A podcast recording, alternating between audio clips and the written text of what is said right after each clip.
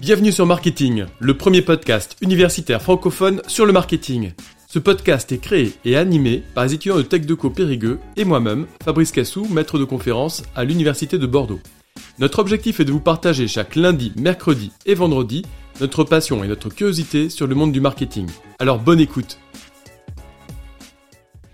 Dans notre projet, il y a aussi une équipe qui s'occupe d'un événement phare du Périgord, le Lab Opéra Carmen. Nous allons interviewer aujourd'hui un membre de l'équipe pour en découvrir un peu plus sur l'événement en tant que tel, ainsi que les missions du projet tutoré.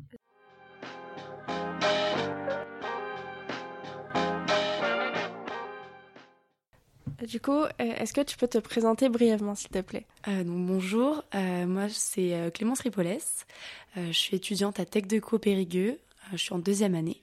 Du coup, dans ce projet tutoré, combien êtes-vous Donc alors dans notre projet, on est, enfin sur l'Opéra Carmen, on est six personnes. Et en quoi consiste ce projet globalement? Donc on a eu la proposition en fin d'année l'année dernière. le projet consiste à faire toute la communication sur les réseaux sociaux euh, pour euh, le Lab Opéra qui aura lieu euh, le 2 et 3 avril. Ok, et quelles sont vos principales missions avant, pendant et après l'événement? Mhm. Donc alors avant l'événement, ça va être de communiquer dessus, d'essayer de montrer aux gens que l'opéra est accessible à tous et à tout âge, donc de s'éloigner un peu des clichés. Après l'événement, c'est important aussi, on va faire passer un questionnaire de satisfaction pour savoir si les gens ont aimé. Et ensuite, on communiquera les résultats à la chef d'orchestre pour euh, améliorer des choses et connaître euh, la vie euh, des spectateurs. Tu as parlé de communication, donc comment communiquez-vous le projet sur l'événement, par exemple sur les réseaux sociaux? Hmm. Donc alors on communique principalement sur Facebook et Instagram, même exclusivement dessus.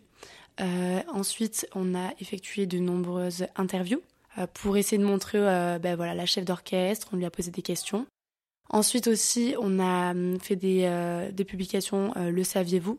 Pour euh, expliquer voilà qu'est-ce qu'est l'opéra euh, et le rendre, rendre plus accessible l'opéra. Et après euh, montrer des photos de l'avancée du bah, de l'opéra. Comme ça, les gens ils voient un peu ce qui se passe. Et quel est ton ressenti personnel par rapport à ce projet? Qu'est-ce que ça t'a apporté? Bah, Je dirais que ça m'a apporté beaucoup. Ça a été un projet enfin, hyper enrichissant, c'est-à-dire de l'autonomie déjà. Ensuite, euh, j'ai aussi euh, communiqué beaucoup avec la chef d'orchestre, donc communiquer avec des professionnels, ça m'a appris. Et après, euh, par exemple, les montages vidéo, j'ai progressé grâce à ça. Et aussi, j'ai appris comment communiquer sur Facebook et sur Instagram. Et on voit, on n'a pas du tout les mêmes cibles. Donc euh, cette différenciation entre les deux, euh, ça m'a appris aussi euh, à communiquer. Du coup, vous adaptez vraiment votre communication en fonction du réseau social et des personnes que vous ciblez dessus. Oui, c'est ça. Est-ce que ce projet aura également lieu l'année prochaine? Donc alors ça, je sais pas. Je, enfin, je l'espère qu'il aura lieu l'année prochaine. J'imagine que c'est en préparation sûrement, mais j'ai pas eu d'informations supplémentaires dessus. D'accord. Et pour parler de l'événement en tant que tel, quand est-ce qu'il a lieu et où on peut voir euh, cet, cet, événement-là? Alors cette année, il aura lieu le 2 et 3 avril 2022 euh, au Palio de Boulazac. Euh, qui est la chef d'orchestre qui, qui ordonne tout ça? Alors la chef d'orchestre que j'ai rencontrée à de nombreuses fois, c'est Chloé Mézier. c'est une femme très dynamique et, et voilà, donc c'est elle qui mène ce projet. Et est-ce que tu peux m'en dire un peu plus sur qu'est-ce que l'opéra coopératif? Ouais, alors l'opéra coopératif, on en a un bon exemple. Euh, c'est vraiment hum, faire participer euh, des, euh, des lycées, des lycées pro, et intégrer en fait des élèves, des étudiants dans cet opéra. parce qu'on a par exemple souvent cette image-là que l'opéra c'est plus pour les vieux. Bah là non, il y a des jeunes qui qui travaillent dessus et on se rend compte que l'opéra c'est vraiment accessible.